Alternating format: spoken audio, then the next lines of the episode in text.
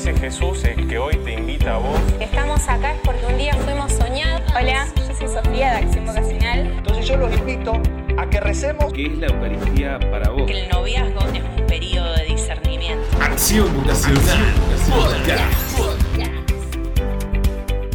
Hola, hola, ¿cómo están? Muy bienvenidos a este nuevo capítulo de Acción Vocacional Podcast. Segunda temporada, capítulo 3 ya de esta, de esta nueva temporada de Acción Vocacional.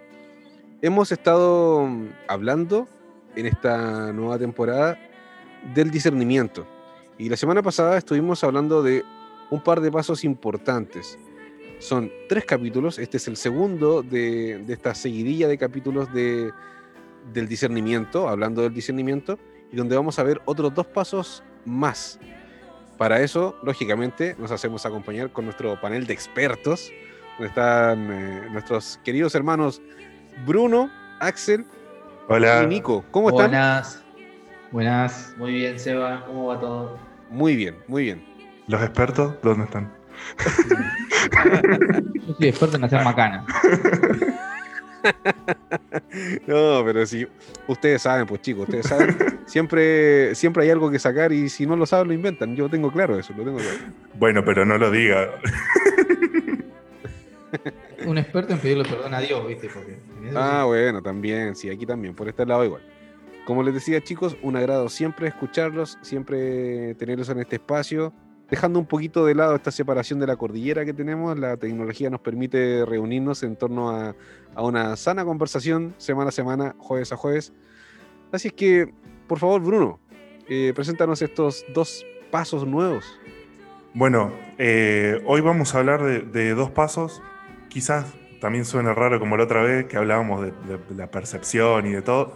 Pero bueno, hoy eh, los dos pasos de los que vamos a hablar, el primero es la información y en un segundo momento vamos a hablar sobre la reflexión. Entonces, para este primer paso, y como hicimos en el, episodio anterior, vamos a, a acompañarlo de un pasaje bíblico.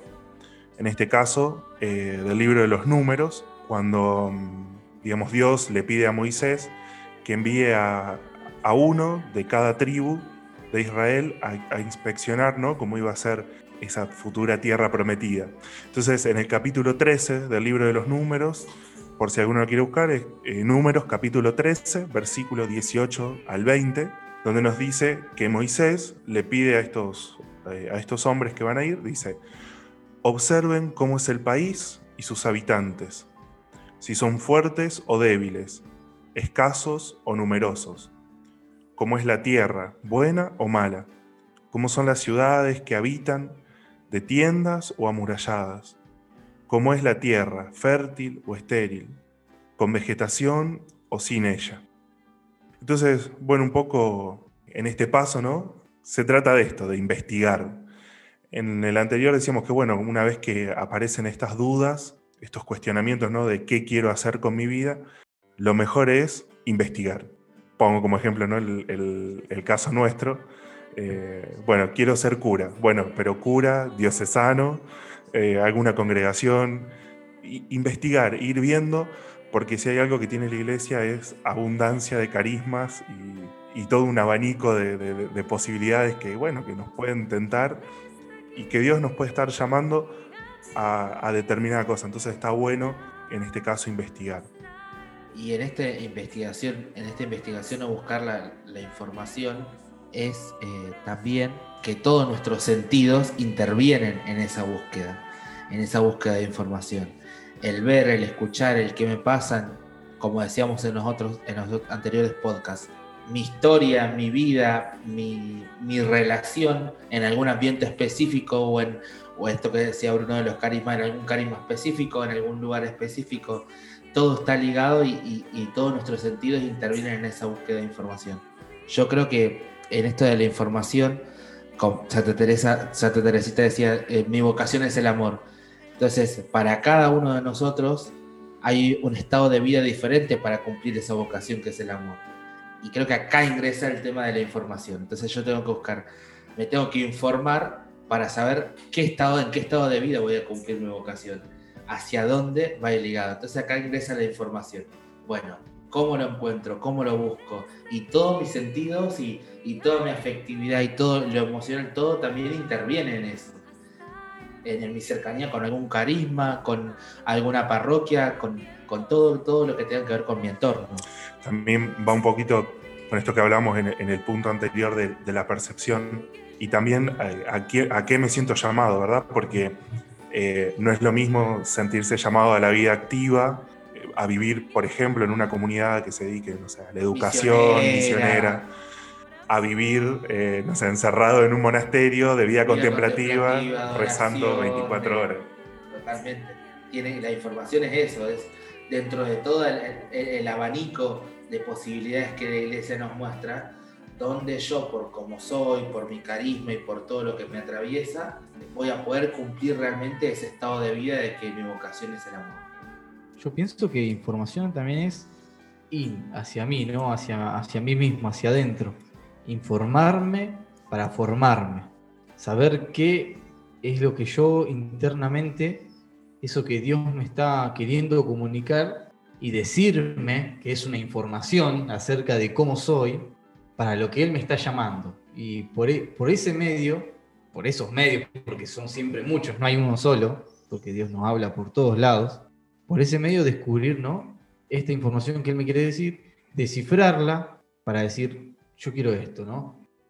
Sí, aparte, la primera información que tenemos es lo que nos pasa.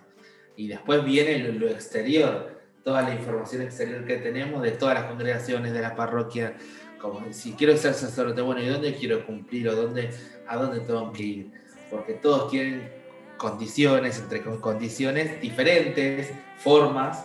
Eh, bueno, ¿cuál es la mejor para mí?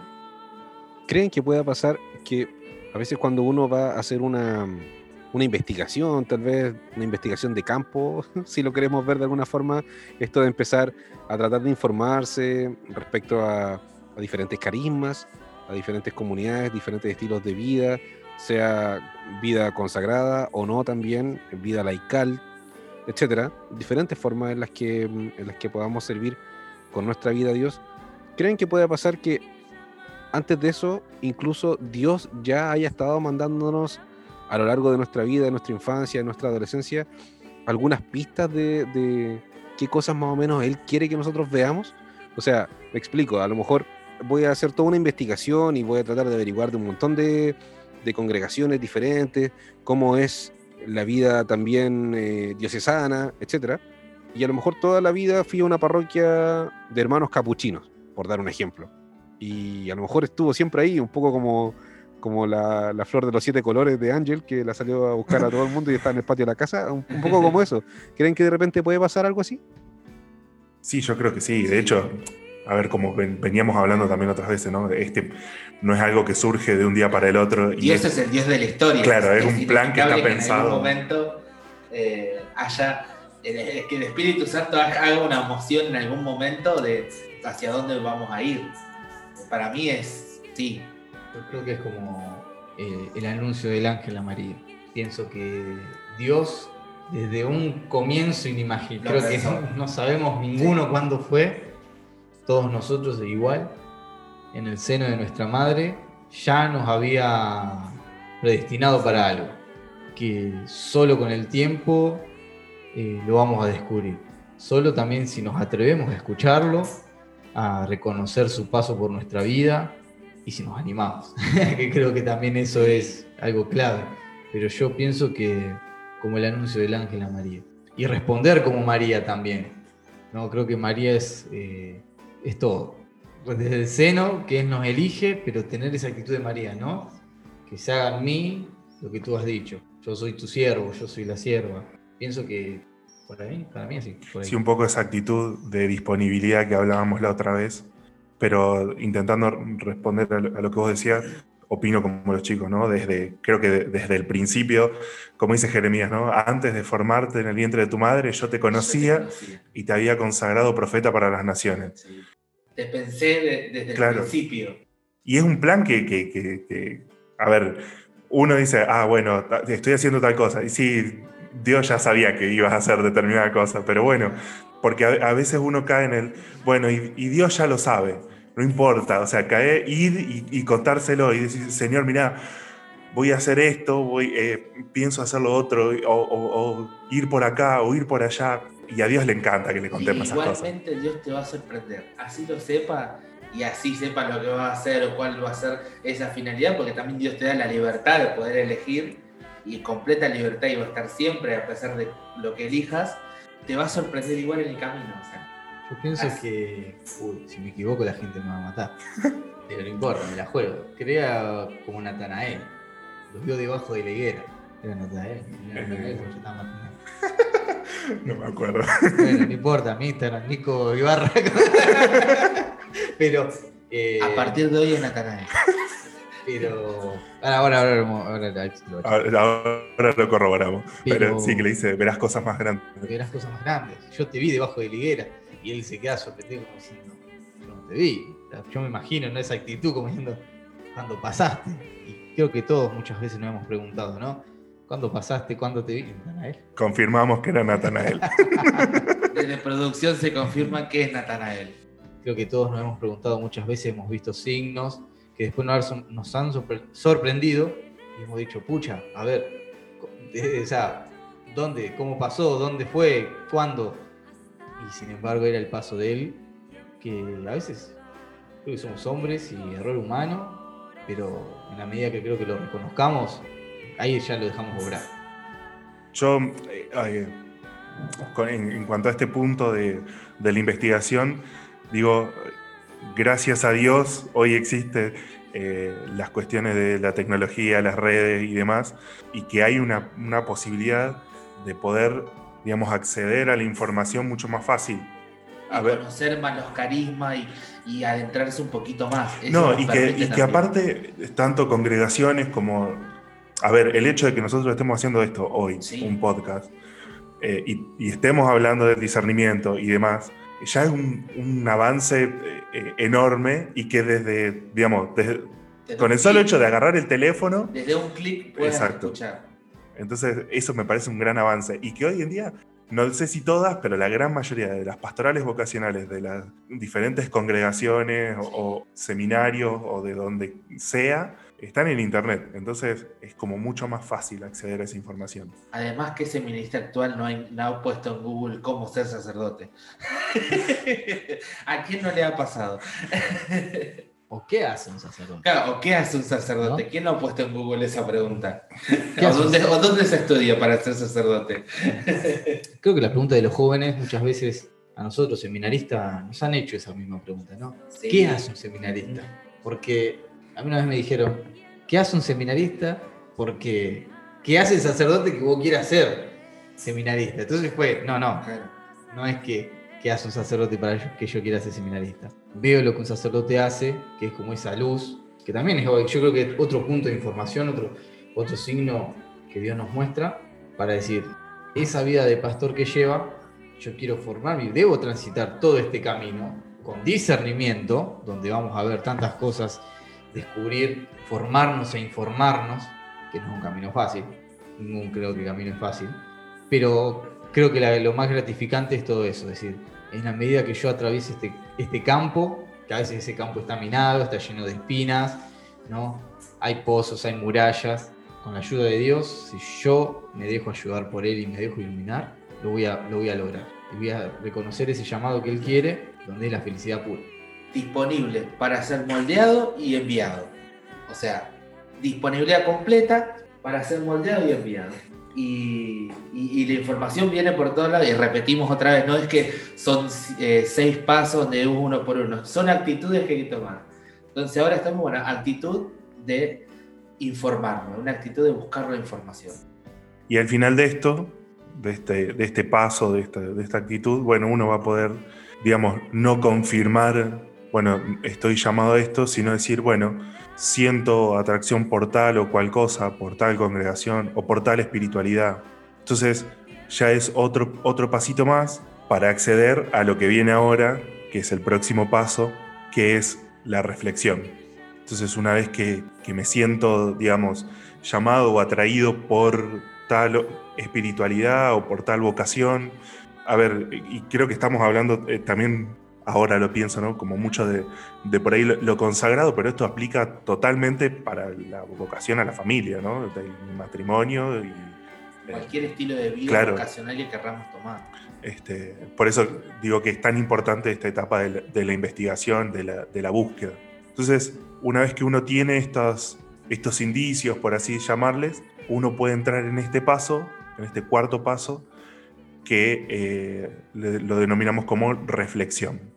Y para, para, dar pie a este paso, quiero tomar del Evangelio de Lucas, el capítulo 14, versículos del 28 al 30, donde dice, si uno de ustedes quiere construir una torre, no se sienta primero a calcular los, los gastos y ver si tiene para acabarla, no sea que habiendo puesto los cimientos y no pudiendo terminar, todos lo que vean se pongan a burlarse de él, diciendo, este comenzó a edificar y no pudo terminar. Entonces, algo que quiero eh, dejar por ahí en claro es que uno, nosotros lo, ponemos como que, bueno, buscar y demás, por el solo hecho de que la vocación, el don, el regalo de la vocación, es algo tan grande y tan importante como que es para toda la vida. Uno se está jugando su vida entera en esto que está buscando. Entonces uno no, no, no, puede arriesgarse a hacer nada sin antes haberlo reflexionado. Y esto va muy de la mano, y contradíganme si, si me equivoco, pero con el primer paso que dimos, que es la oración, ¿no? Con esto de la oración es, en, este, en, este, en esta actitud reflexiva, es donde en todo sí, Dios tiene que ir con nosotros en cada una de estas actitudes y pasos que estamos planteando. Pero sobre todo acá es donde más tenemos que reflexionar con Dios y tenemos que estar atentos y, con los oídos bien agudos para que el Espíritu Santo no eh, podamos entenderlo al Espíritu Santo y de ir con Dios y, y estar eh, en una actitud más reflexiva con Dios.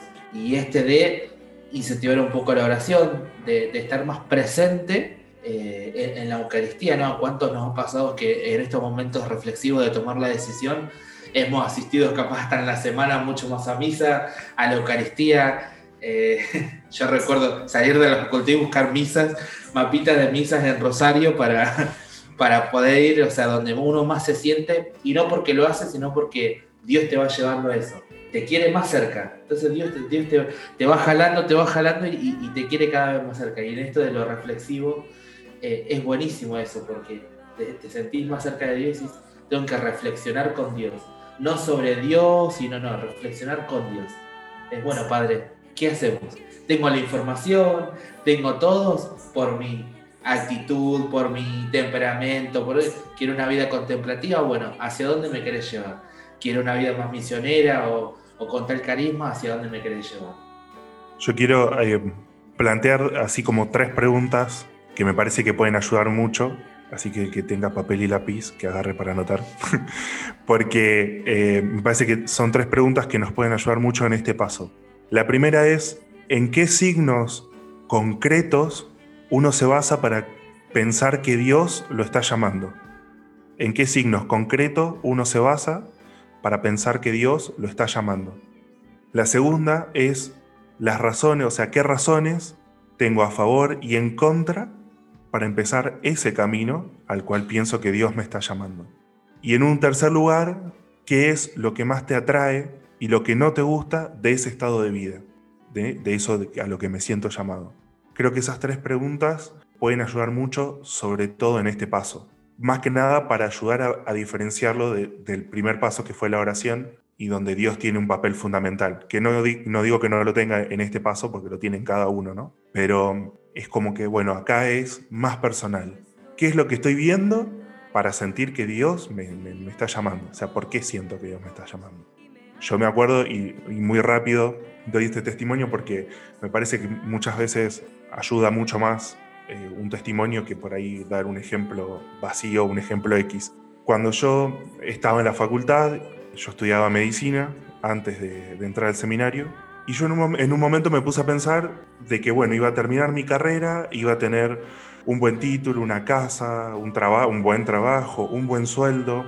Si Dios quería que formara una familia, bueno, una mujer, hijo, un perro, un gato, no sé, lo, lo normal, lo que, todo el mundo, lo que todo el mundo piensa. Y claramente en todo ese plan y en todo ese proyecto no estaba Dios. Entonces digo, bueno, claramente acá hay algo que falta. Y ese fue, digamos, el, el, momento en el que Dios aprovechó para sembrar otra vez la duda. Y eso me hizo pensar un montón. Y ahí tuve que volver a empezar a reflexionar y decir, che, yo la verdad que no me veo toda mi vida dentro de un consultorio. Eh, no me veo toda mi vida atendiendo pacientes. Que puedo hacer mucho bien, puedo hacer mucho bien, pero puedo hacer mucho más desde este lado, ¿no? Y, uno, y no digo que uno tenga su, su, su, vocación resuelta, porque Axel se enoja si yo digo que tengo la vocación resuelta.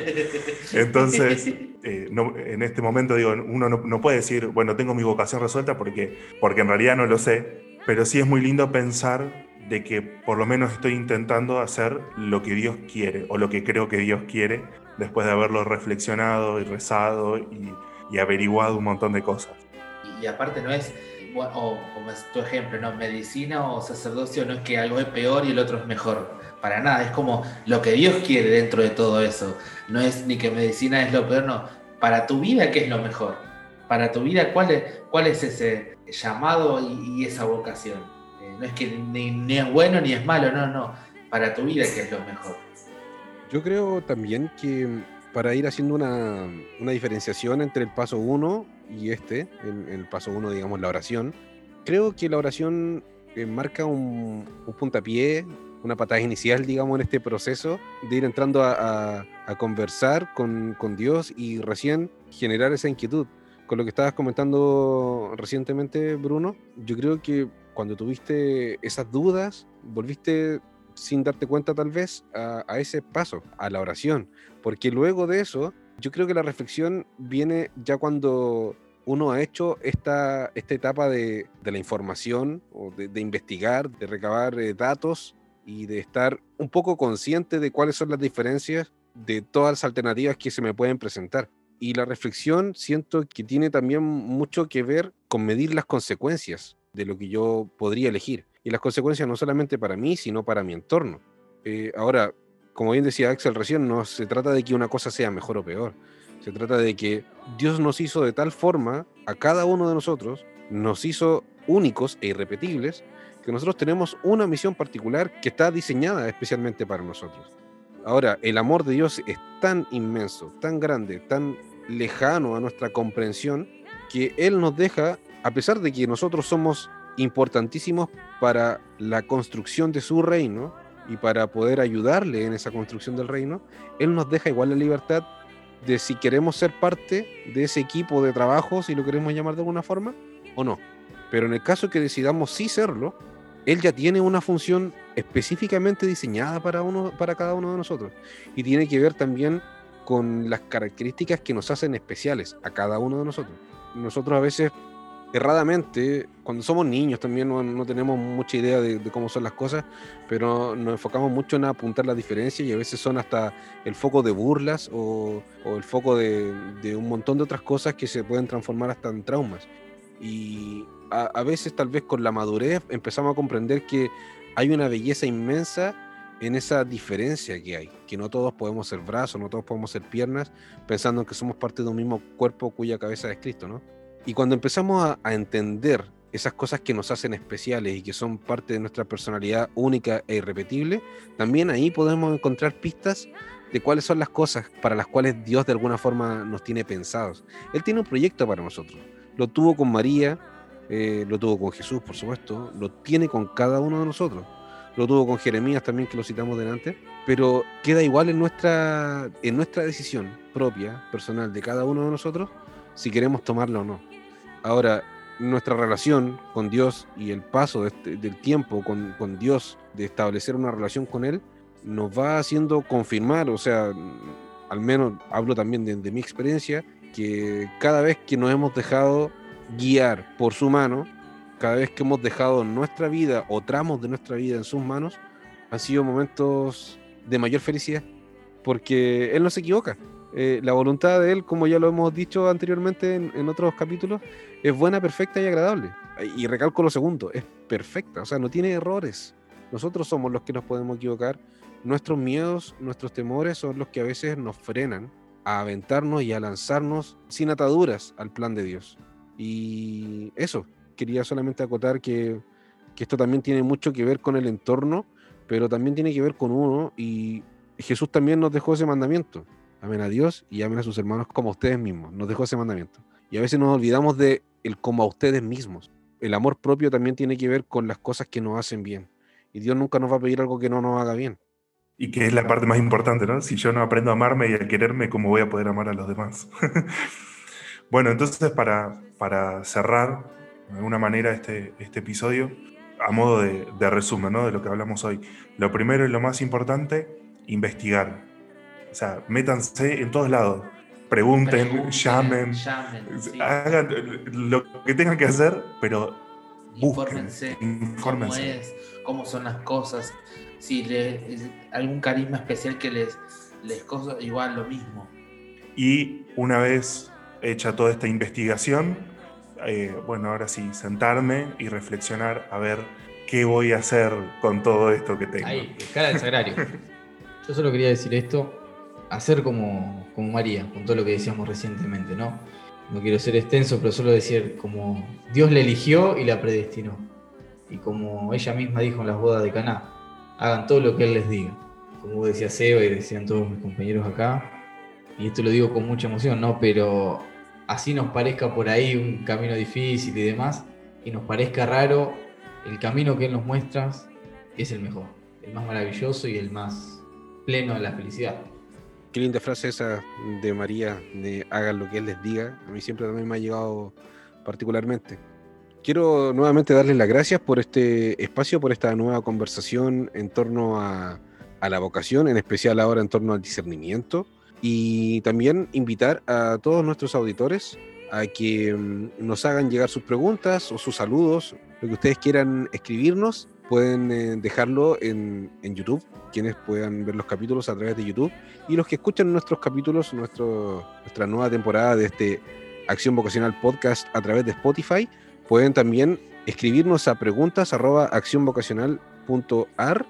o al más 549-341-261-9737.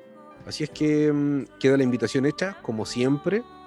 Y el próximo capítulo vamos a cerrar ya esta trilogía dedicada al discernimiento. Y como siempre, Él sigue llamando. gracias Axel. como siempre, él sigue llamando. Un abrazo, Axel, un abrazo, Chau, chau. querido Chau, Bruno, Seba. un abrazo también, Saludos, querido abrazo a todos. Que estén muy bien. Dios les bendiga, saludos a todos. Igualmente. Chau.